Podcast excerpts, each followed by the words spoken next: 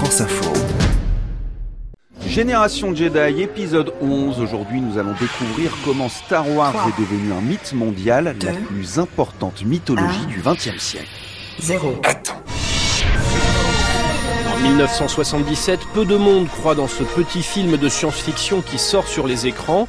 Pourtant, le public est immédiatement captivé par ces nouveaux héros et leurs aventures épiques, se souvient le journaliste Fabrice Leclerc. Oh, il dit que c'est sans intérêt. Dès le premier jour, euh, le public était là et c'est devenu un, un- un total phénomène pour ensuite devenir un mythe. Oui, pourquoi? Parce que euh, un phénomène qui dure sur deux, trois, quatre générations, qui se régénère à chaque fois, ça devient un mythe. Oui, aujourd'hui c'est un mythe. Euh, Je suis ton père est un mythe. euh, Yoda est un mythe. euh, Dark Vador évidemment.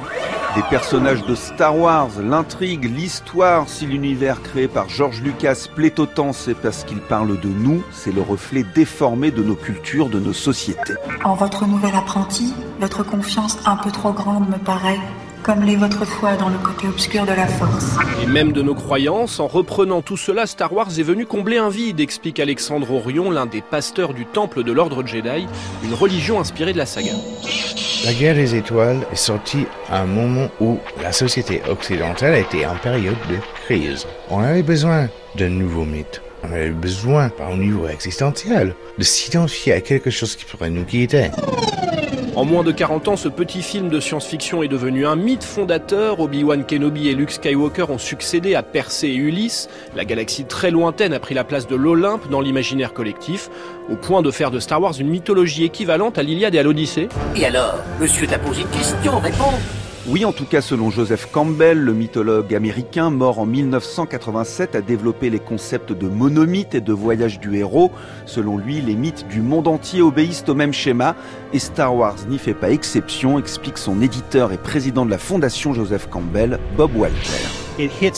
Ça reprend toutes les bases de la construction du mythe dont parle Joseph Campbell. Un mythe doit avoir une fonction pédagogique, une dimension sociale, comment les gens s'adaptent à leur environnement, une dimension cosmologique, quelle place on occupe dans le cosmos, et puis il y a cette dimension mystique et magique. On retrouve tout ça dans Star Wars. Je suis un interprète, je ne sais pas très bien raconter des histoires.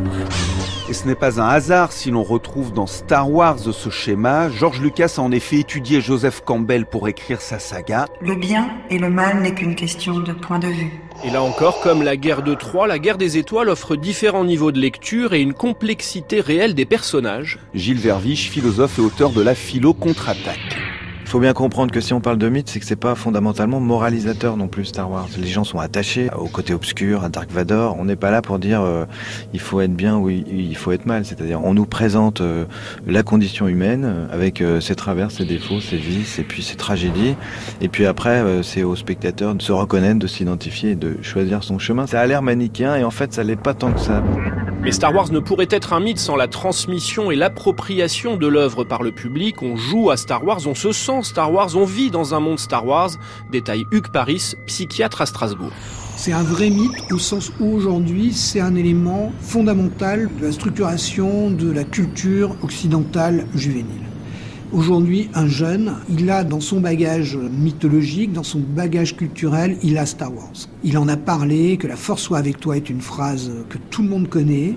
Il a réussi son pari, euh, George Lucas, il a créé un mythe moderne. Il y a peu de grands créateurs qui arrivent à créer des mythes comme ça. Génération Jedi. Vous êtes mon seul espoir. Star Wars va jusqu'à entrer au Louvre pour une exposition consacrée au mythe fondateur d'Hercule à Dark Vador, c'est son nom, se tient dans le musée jusqu'au 4 juillet 2016. Mais qu'ont en commun ces deux personnages Plus de choses qu'on ne le pense pour Dominique de Fonréau, la commissaire de l'exposition.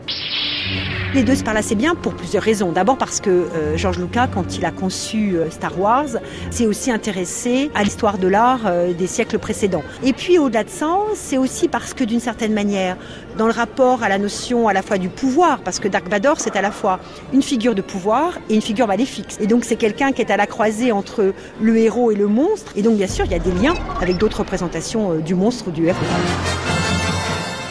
Dans la petite galerie du Louvre, le public peut ainsi découvrir comment les différentes civilisations ont créé leur mythe fondateur à travers la rencontre des grands héros mythologiques, Gilgamesh, Orphée ou Icare. Et bien sûr Dark Vador, dont le casque original trône juste en face d'une statue d'Hercule, le mythe moderne succède à l'antique. Vitesse lumière enclenchée.